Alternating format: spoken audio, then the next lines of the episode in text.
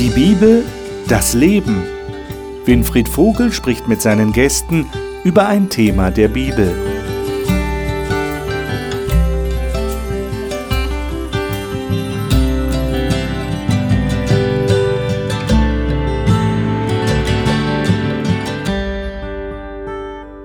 Willkommen zu unserer Gesprächsrunde hier im Studio des Hope Channel. Wir reden über biblische Themen und wir beginnen mit der heutigen Sendung einen neuen Themenzyklus. Wir hatten in der vergangenen Woche, Sie werden sich daran erinnern, wenn Sie letzte Woche eingeschaltet hatten, das Matthäusevangelium abgeschlossen. Wir haben das einige Wochen lang studiert. Und in der letzten Sendung haben wir diese alles überstrahlende Botschaft bewusst wahrgenommen. Jesus ist wahrhaftig auferstanden. Er lebt. Und da geht es natürlich um die Frage, was machen wir jetzt mit dieser Botschaft? Wie gehen wir damit um? Wie leben wir das in dieser Welt? Und genau darum soll es in diesem neuen Themenzyklus ab heute gehen. Das Thema lautet Kirche und Gesellschaft oder die Rolle der Kirche in der heutigen Gesellschaft. Und das ist durchaus ein relevantes Thema. Das sehen wir schon daran, dass zum Beispiel der deutsche Bundesfinanzminister Wolfgang Schäuble in einem kürzlichen Artikel Folgendes geschrieben hat. Der politisch engagierte Protestantismus ist ja gut und wichtig für die Demokratie, aber manchmal entsteht der Eindruck, es gehe in der evangelischen Kirche primär um Politik, als seien politische Überzeugungen ein festeres Band als der gemeinsame Glaube. Diese Kritik an der evangelischen Kirche ist äh, sehr kritisch beäugt worden, nicht nur von Journalisten, sondern von der Kirche selbst. Nun, wir werden hier in den Sendungen nicht in erster Linie über Politik reden, aber wir werden sicher über die Frage reden müssen, wie viel Engagement gläubiger Menschen ist gewollt und auch notwendig in unserer Welt heute. Und da geht es eigentlich nicht so sehr um die offiziellen Statements von Kirchenleitungen zu bestimmten Themen der Gesellschaft, sondern es geht um den Einfluss von Menschen, die ihre Sichtweise, ihre Weltanschauung aus der Bibel nehmen und verantwortlich handeln wollen. In die Bibel, das Leben, geht es ja immer um beides. Es geht um die Bibel. Wir fragen also immer, was sagt die Bibel dazu? Und es geht um das Leben. Und die ewig spannende Frage ist ja, wie können wir das, was die Bibel sagt, dieses schon sehr alte Buch, in die heutige Zeit, in unser tägliches Leben übertragen? Wie können wir denn das, was die Bibel sagt, anwenden auf unser Leben heute? In unserer heutigen Sendung, in der ersten Sendung zu diesem Themenzyklus, geht es um das ganze Evangelium. Und wir werden schauen, wie hat eigentlich alles angefangen mit dieser Welt? Wie hat Gott sich diese Welt eigentlich von Anfang an gedacht gehabt? Und was ist dann passiert? Wie ist dieser Plan Gottes unterbrochen worden? Und was hat Gott getan, um etwas wiederherzustellen, was einmal war und was wieder sein soll?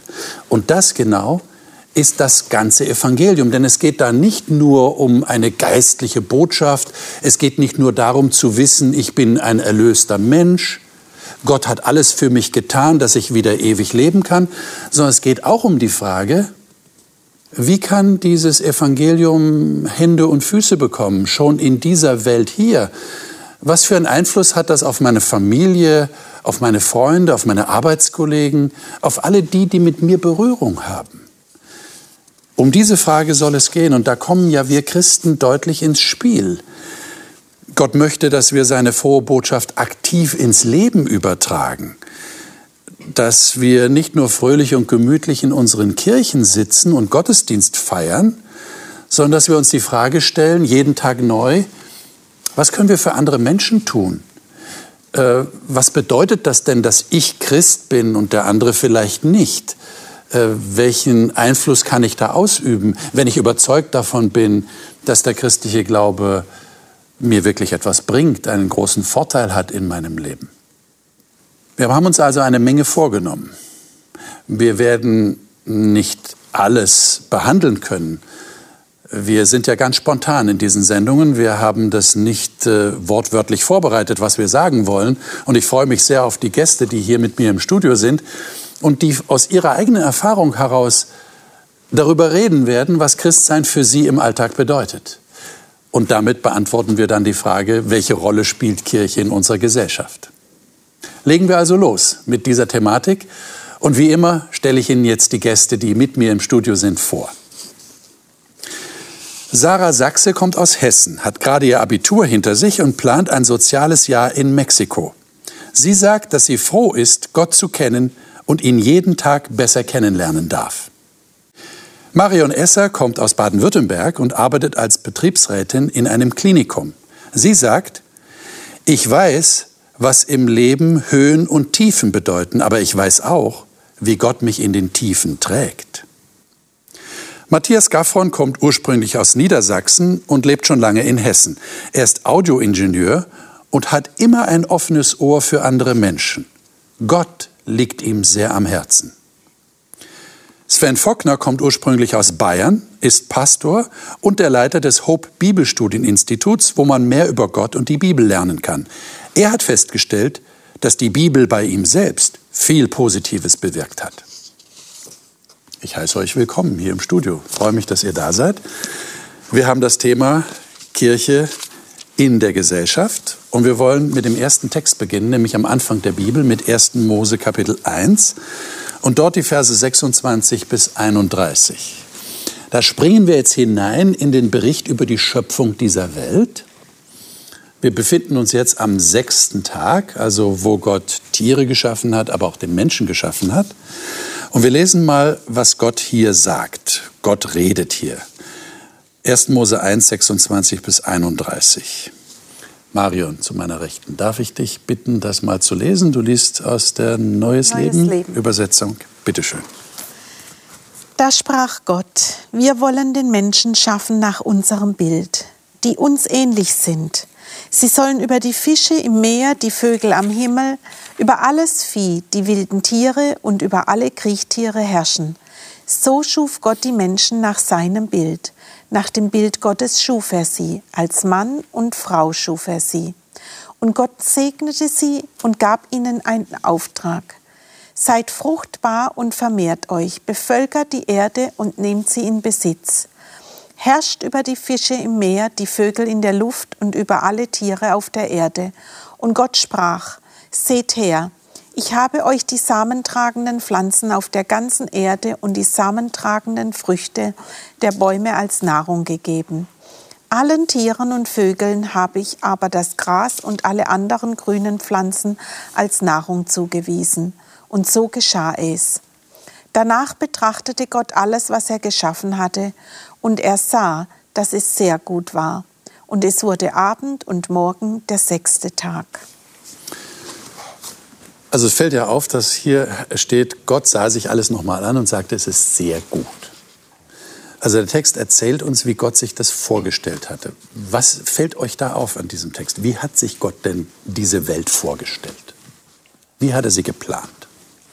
Er hat den Menschen, sage ich jetzt mal, als Verwalter eingesetzt und hat mhm. gesagt, mach dir die Erde untertan. Okay. Das heißt, er hat erstmal alles perfekt in einem Kreis geschaffen und der Mensch soll dann, sage ich jetzt mal, noch die Verwalterposition haben. Das war so der Idealfall. Also du verstehst jetzt untertan machen als Verwalter. Du würdest es als ja, positiv genau. sehen. Ich würde es jetzt, jetzt nicht als Herrscher sehen oder sowas. Okay, obwohl das Wort ja auch vorkommt. Ne? Ihr sollt untertan machen und über sie herrschen. Aber was für ein. Bild habt ihr da im Kopf? Er gibt ihnen Macht. Er gibt, er gibt ihnen, Macht. ihnen Macht über die Erde.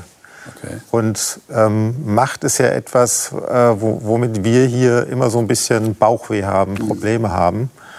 Ähm, aber ich denke, hier ist es diese, diese ursprüngliche gute Macht, ähm, nämlich die Macht zu sorgen, mhm. zu behüten, zu beschützen, ähm, eigentlich Verantwortung zu tragen für, für das, worüber ich Macht bekommen habe. Aha. Also Verantwortung für diese Welt, die ja. da gerade geschaffen Also Gott wurde. gibt im Prinzip Verantwortung ab, er delegiert Verantwortung. Okay. Also ich würde noch einen Schritt ja. zurückgehen. Zuerst hat er ihn mal nach seinem Bilde geschaffen. Und da stelle ich mir die Frage, was heißt denn, Gott hat mich nach seinem Bilde geschaffen? Also ich stelle mir vor, dass Gott etwas geschaffen hat, das ihm ähnlich war. So wird es ja auch beschrieben. Und ich glaube, dass dieses Macht geben oder Verantwortung nehmen, geben oder wie wir das auch nennen, das auch ein Stück diese Ebenbildlichkeit beinhaltet. Weil Gott hat, Gott hat eine besondere Stellung im Universum und Gott hat eine besondere Macht. Und er hat uns ein Stück weit teilhaben lassen, indem er uns erst nach seinem Bilde schafft und dann eine besondere Verantwortung gibt. Ich sage zu Kollegen immer oder in meinem Umfeld sage ich auch immer, wer eine besondere Ver Stellung hat, der hat auch eine besondere Verantwortung.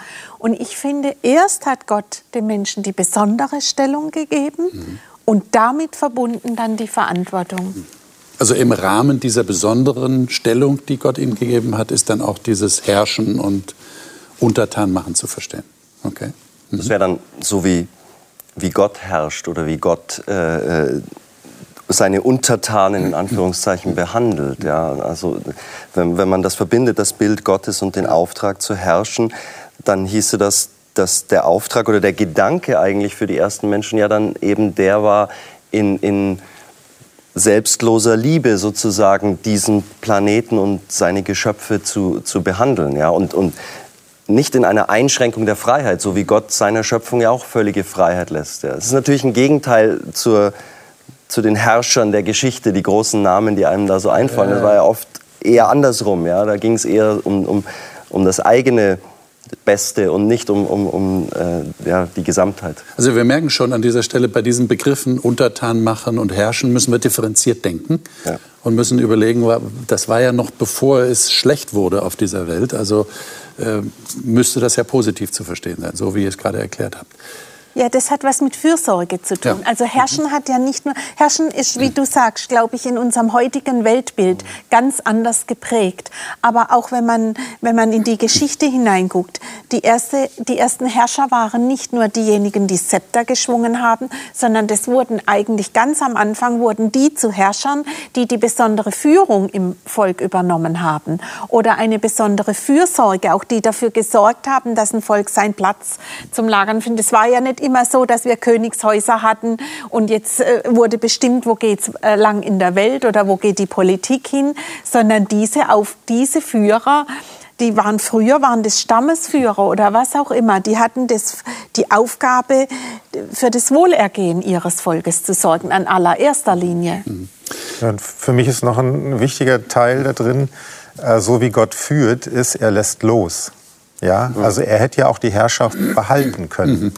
Aber er gibt, er delegiert ja. ja und lässt dem Menschen Freiraum zu gestalten äh, und äh, frei zu gestalten. Weil er lässt auch Anteil haben. Ne? Ja. Also er sagt, ja. ich will euch teilhaben ja, lassen. An, an er ist Schöpfer und er macht auch den Menschen zum Schöpfer. Mhm.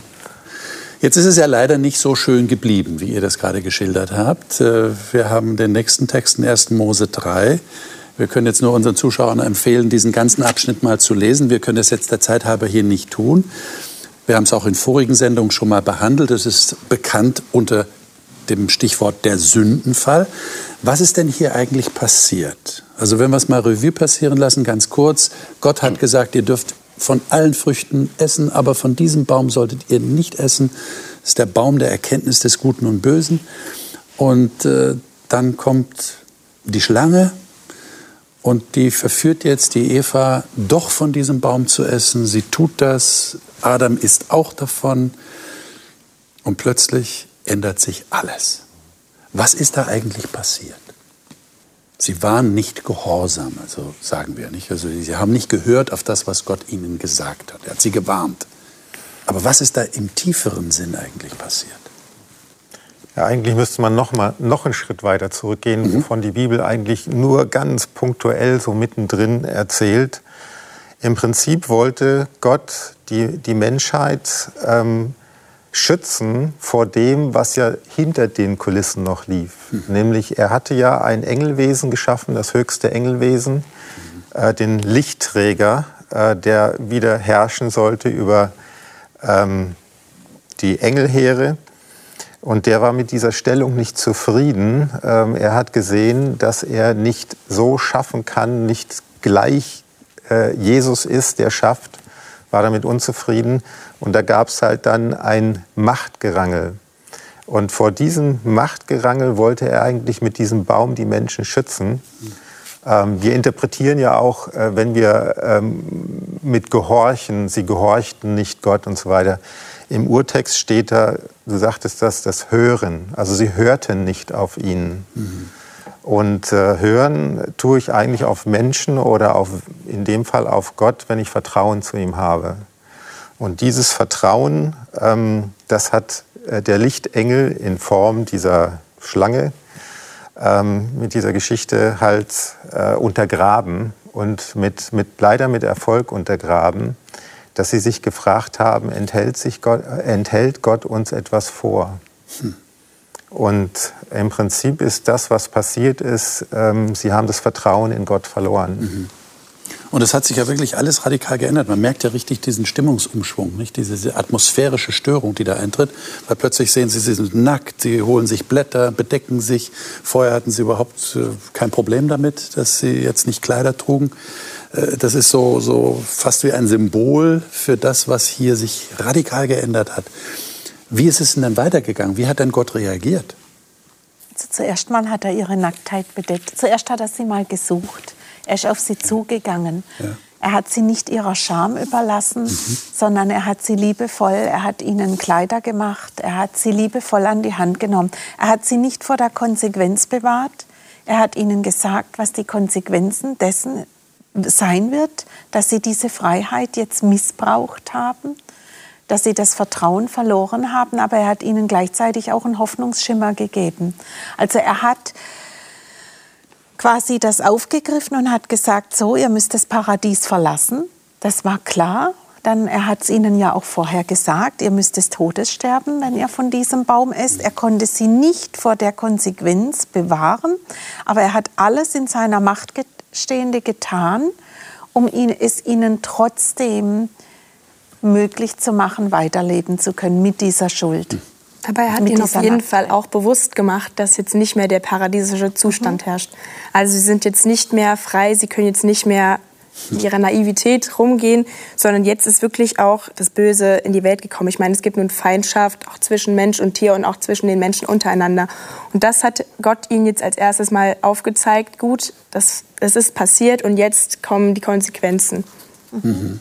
Mhm. Ich würde sagen, in Bezug auf den Text, den wir vorher gelesen haben, dass das Bild Gottes im Menschen ist, ist ein Stück weit zerbrochen oder angekratzt oder verloren gegangen. Ich weiß nicht, wie dramatisch man es mhm. jetzt formulieren möchte, aber das ist auf alle Fälle eine Konsequenz. Da gab es eine Trennung und das ist nicht mehr so, wie es am Anfang, wie es am Anfang war. Also der Mensch hat sich von, von Gott getrennt und damit ist natürlich auch das, das, was im Menschen wiedergespiegelt hat von Gott, vielleicht abgeschwächt oder, oder verloren gegangen.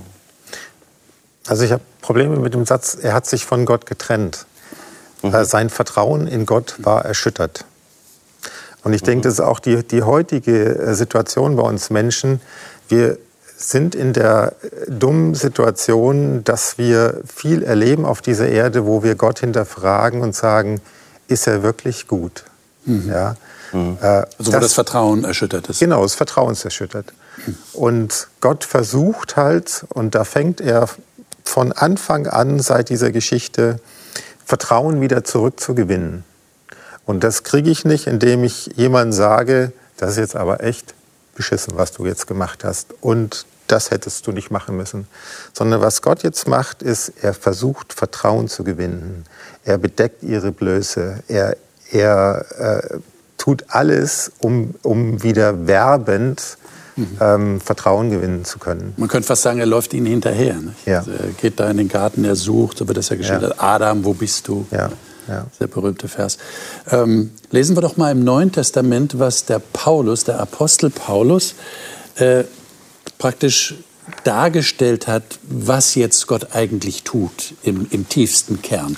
Das ist Kolosser Kapitel 1, die Verse 15 bis 23 das beginnt so als, als ich würde mal sagen, wie eine Begeisterung, ein, ein Loblied über Jesus. Äh, wer von euch möchte das mal lesen? Äh, Sven, darf ich dich bitten, das mal zu lesen? 15 bis 23 in Kolosser Kapitel 15 1. 15 bis 23. Ja. Er ist das Bild des unsichtbaren Gottes, der Erstgeborene aller Schöpfung. Denn in ihm ist alles in den Himmeln und auf der Erde geschaffen worden, das Sichtbare und das Unsichtbare. Es seien Throne oder Herrschaften oder Gewalten oder Mächte, alles ist durch ihn und zu ihm hin geschaffen. Und er ist vor allem und alles besteht durch ihn. Und er ist das Haupt des Leibes, der Gemeinde. Er ist der Anfang, der Erstgeborene aus den Toten, damit er in allem den Vorrang habe. Denn es gefiel der ganzen Fülle, in ihm zu wohnen und durch ihn alles mit sich zu versöhnen, indem er Frieden gemacht hat durch das Blut seines Kreuzes. Durch ihn sei es was auf der Erde oder was in den Himmeln ist. Und euch, die ihr einst entfremdet und Feinde wart, nach der Gesinnung in den bösen Werken, hat er nun versöhnt mit dem Leib seines Fleisches durch den Tod, um euch heilig und tadellos und unsträflich vor sich hinzustellen sofern ihr im Glauben gegründet und fest bleibt und euch nicht abbringen lasst von der Hoffnung des Evangeliums, das ihr gehört habt, das in der ganzen Schöpfung unter dem Himmel gepredigt worden ist, dessen Diener ich, Paulus, geworden bin. Das scheint mir ja ein sehr, sehr wichtiger Text zu sein, den wir hier gerade gelesen haben. Ähm, wie würdet ihr den jemandem umschreiben oder zusammenfassen, der nicht so vertraut ist mit Evangelium und mit der Tatsache, dass Jesus uns erlöst hat. Wie, wie würdet ihr das machen? Also ich frage euch eigentlich, was ist der Kern dessen, was hier ausgesagt wird? Also für mich ist der Vers 20, mhm. ähm, dass Gott hier die Anstrengung macht, sich zu versöhnen mit der Welt. Also dieses Vertrauen halt wieder zurückzugewinnen. Okay. Und das, das, und jetzt ist die Zeitform für mich wichtig, dass es geschehen ist, als er am Kreuz sein Blut vergoss. Das heißt, es ist geschehen. Er hat sich versöhnt mit den Menschen, mit der Welt. Und das bestimmt heute als Christ auch mein Menschenbild. Ich lebe mit Menschen, die mit Gott versöhnt sind. Ob sie zu meiner Kirche gehören oder nicht zu meiner Kirche gehören, ob sie äh, irgendeiner anderen Religion angehören.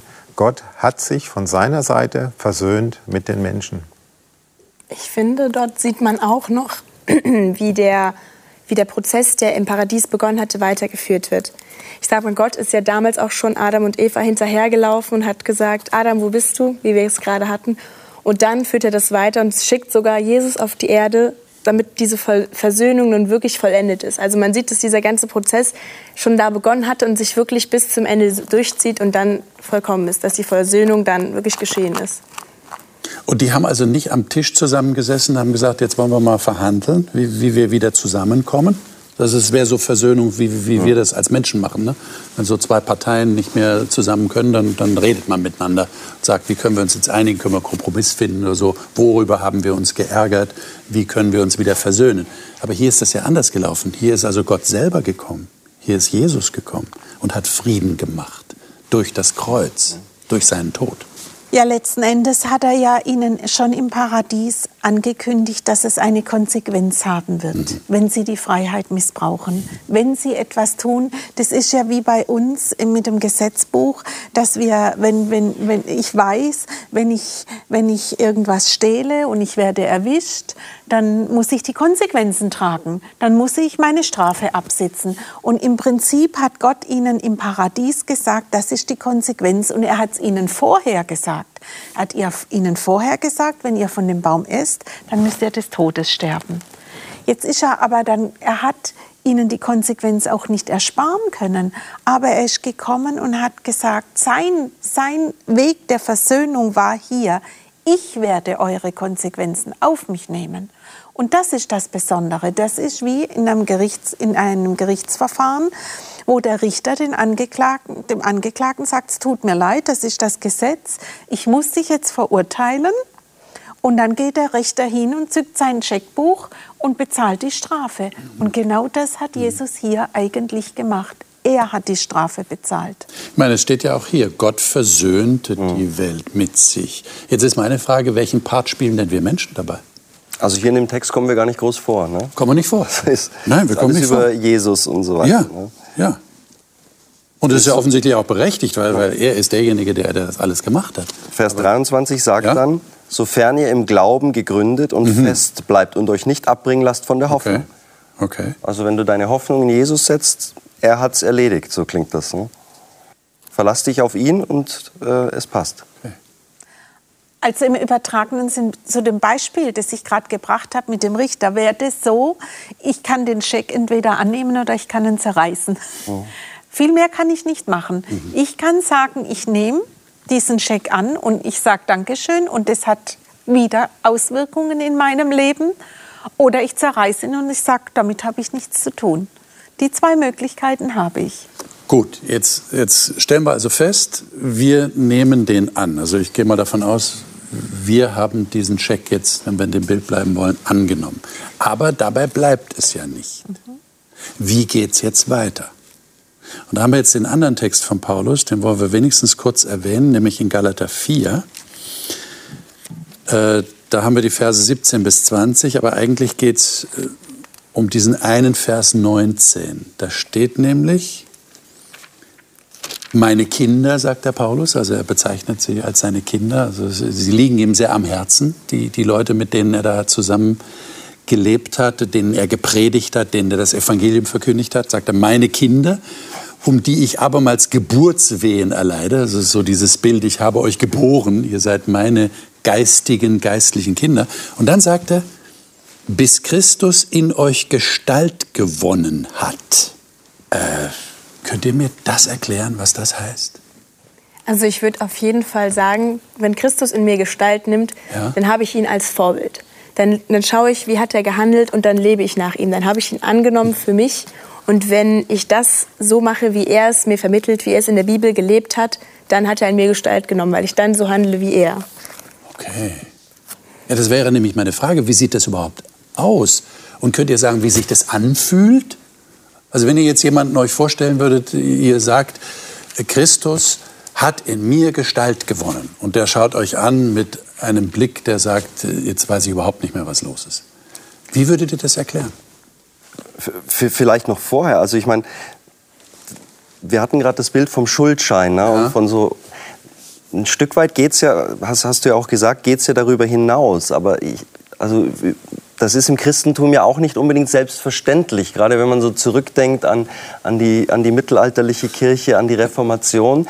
Oft wurde das Evangelium ja so gesehen als ein Eintrittskarte in den Himmel. Die nehme ich, stecke sie in meine Tasche und, und das ist es. Ja.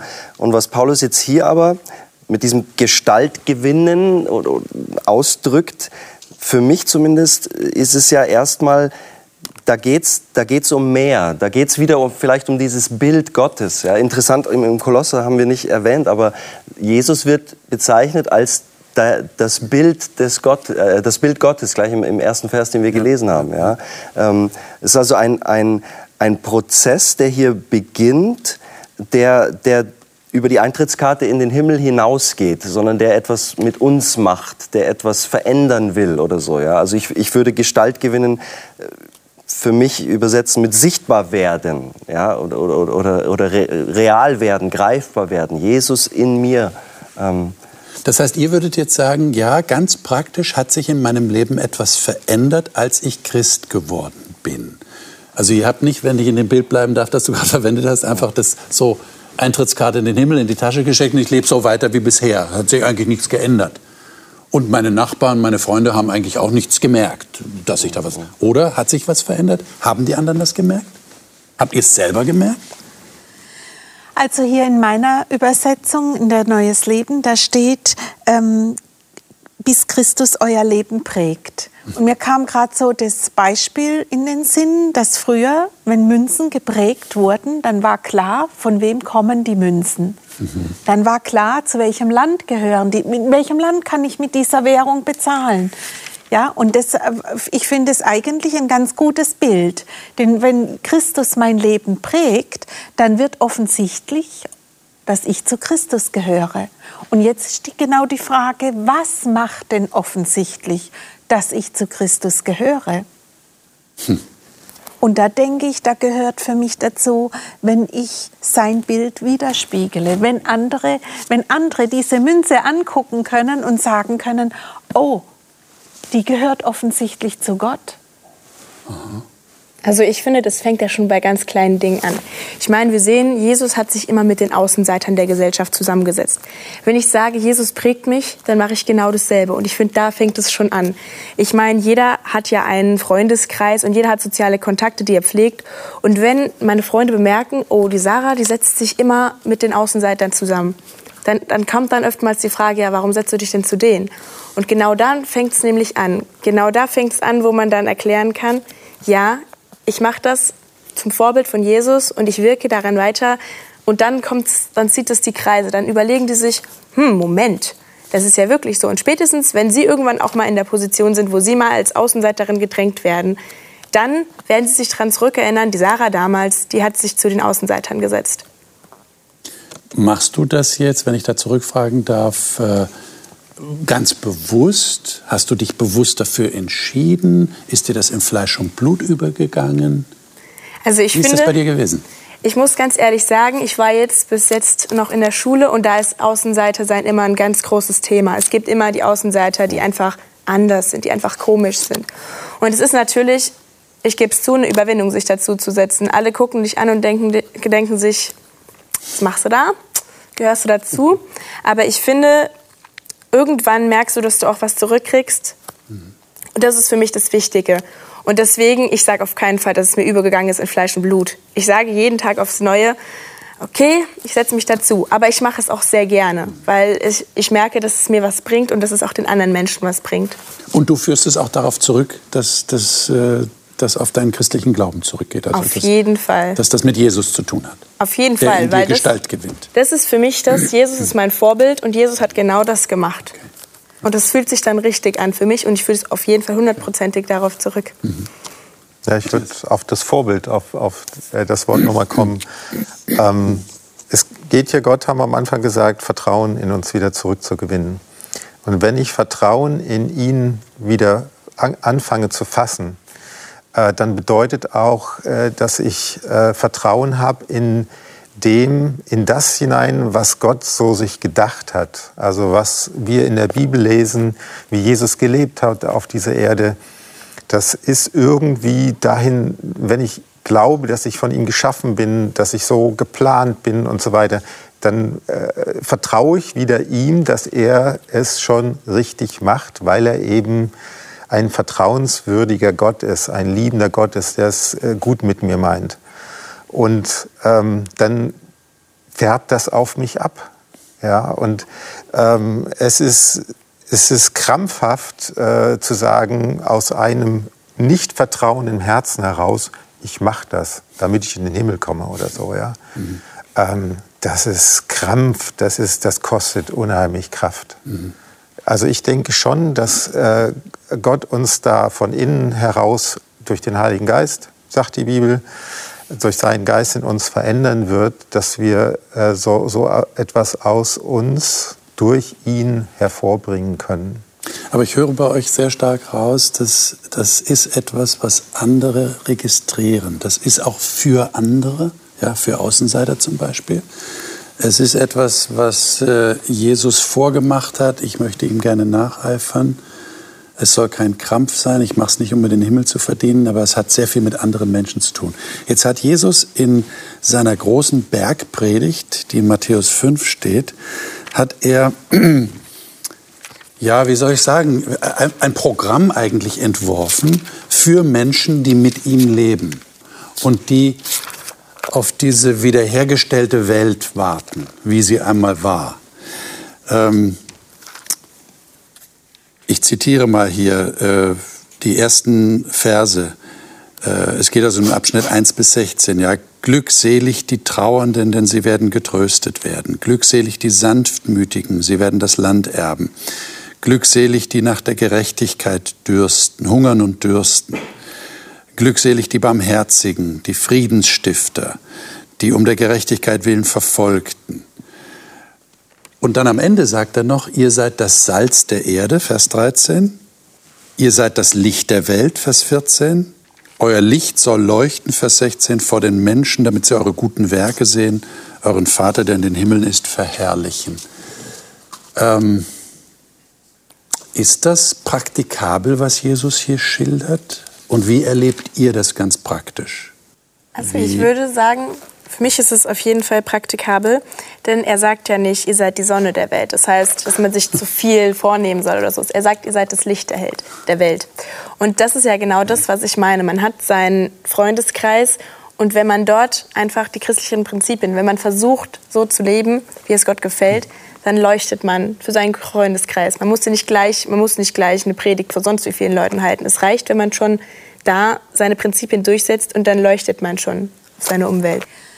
Also ich möchte mal, ich möchte mal von diesem reinen, ich tue etwas wegkommen. Also mir ist gerade so durch den Kopf gegangen, zunächst bin ich mal etwas und zwar bin ich geliebt. Okay. Ja, und ich glaube, wenn wir jetzt Kinder angucken, wenn wir kleine Kinder angucken, die geliebt werden, die strahlen etwas ganz anderes aus wie ein Kind, das vernachlässigt ist mhm. oder das geschlagen wird. Ja, und so möchte ich das mal sehen, wenn ich in dieser Liebe Gottes bin, mhm. erstmal, dann strahlt auch ganz viel durch mich hindurch, aber ohne dass ich erstmal aktiv bin. Und ich glaube, dass diese Liebe etwas ist, was auch zum anderen überspringt. Aber dafür muss ich erstmal selber voll sein. Und ich glaube, das ist genau das, was Gott tut. Also erst macht er mich voll und dann kann ich überfließen. Und das andere, das aktive Tun, das kommt dann erst daraus. Da muss ich nicht immer überlegen. Klar muss ich auch manchmal mich zum Guten erziehen oder mich an das Gute gewöhnen. Aber ich glaube, zuerst muss dieser Grund da sein, dass die Liebe in mir überfließt. Und dann sagt Gott, also er sagt in meiner Übersetzung wieder nicht selig, sondern Gott segnet die, die ein reines Herz haben. Gott segnet die, die sich um Frieden bemühen. Und ich glaube, dass das aber dieses Bemühen, das kommt, wenn ich, wenn ich mich geliebt fühle, dann ist das keine Last, dann tue ich mich damit leicht, dann will ich das Gute sehen und dann will ich für die Menschen in der Umgebung das auch weitergeben und die, sie diese Liebe spüren lassen, egal durch was, egal durch was ich tue. Das steht ja auch hier im Text, wenn man genau hinguckt. Da steht nicht, ihr sollt Salz sein oder ihr sollt äh, Licht sein, sondern ihr seid es. Ja, also es ist etwas, ähm, was wir jetzt nicht aufgesetzt oder nach dem wir uns bemühen müssen, sondern es wird so sein.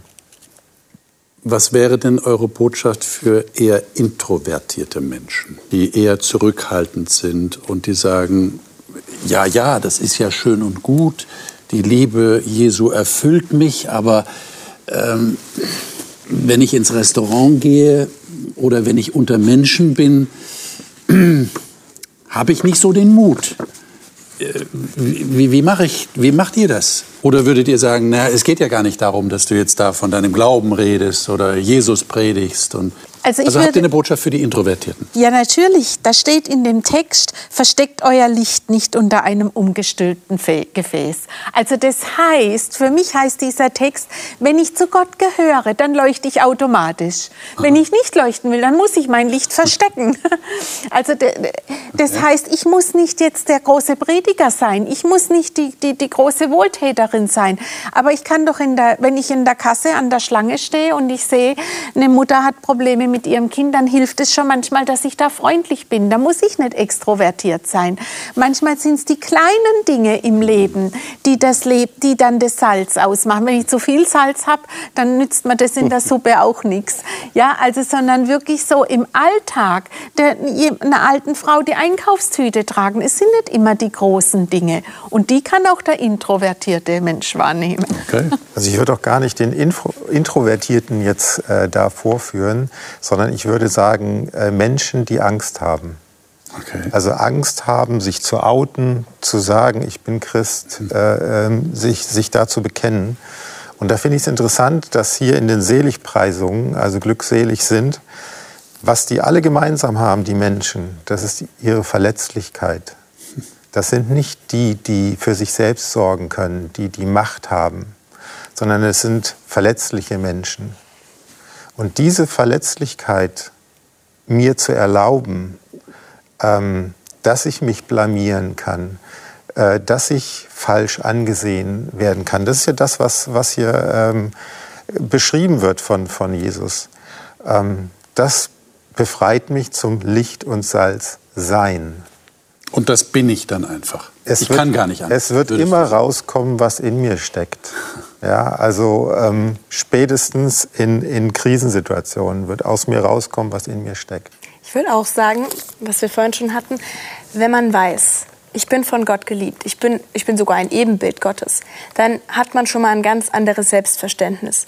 Und dann fängt es nämlich schon an, dass man, ich weiß es nicht, man muss ja nicht unbedingt der extrovertierte Mensch sein, aber wenn man einfach schon zum Beispiel höflich ist, das ist auch in unserer Welt, das ist auch eine Sache, Höflichkeit, die kann man nicht überall antreffen. Das stimmt. Und da fängt es schon an. Ein Mensch muss ja jetzt nicht unbedingt gleich heißt nicht, die Menschen alle an, ansprechen, aber einfach schon so ein höfliches Danke, ein Bitte, ein Lächeln, das sind, so, das sind schon so die kleinen Dinge, wo ich auch sage, ja, das entsteht, wenn man mit sich selbst im Reim ist, wenn man weiß, ja, Gott hat mich geschaffen, er hat mich gewollt und er hat mich sogar nach seinem Ebenbild geschaffen.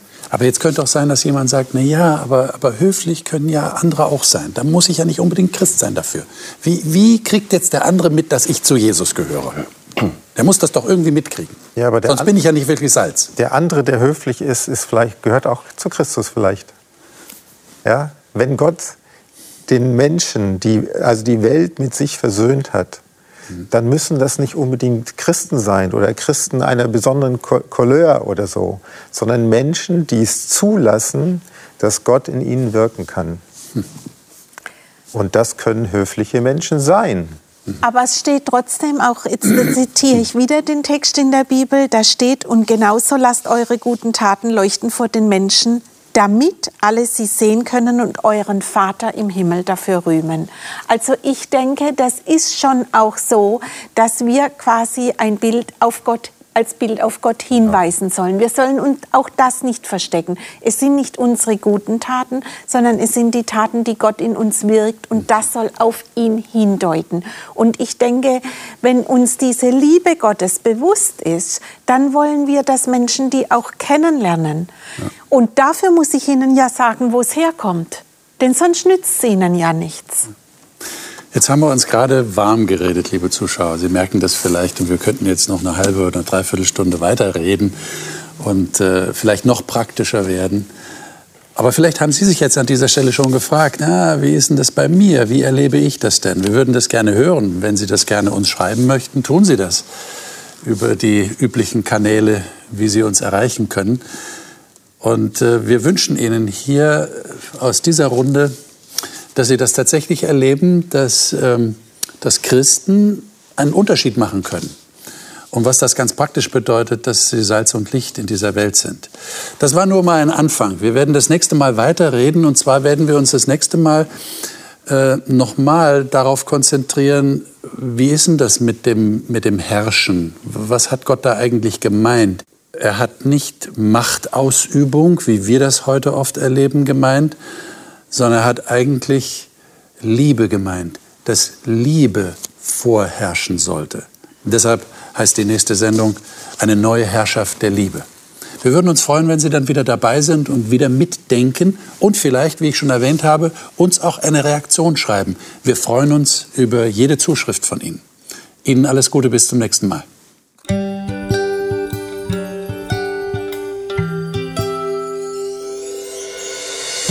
Sie hörten auf Hope Channel Radio die Bibel, das Leben mit Winfried Vogel und seiner Gesprächsrunde.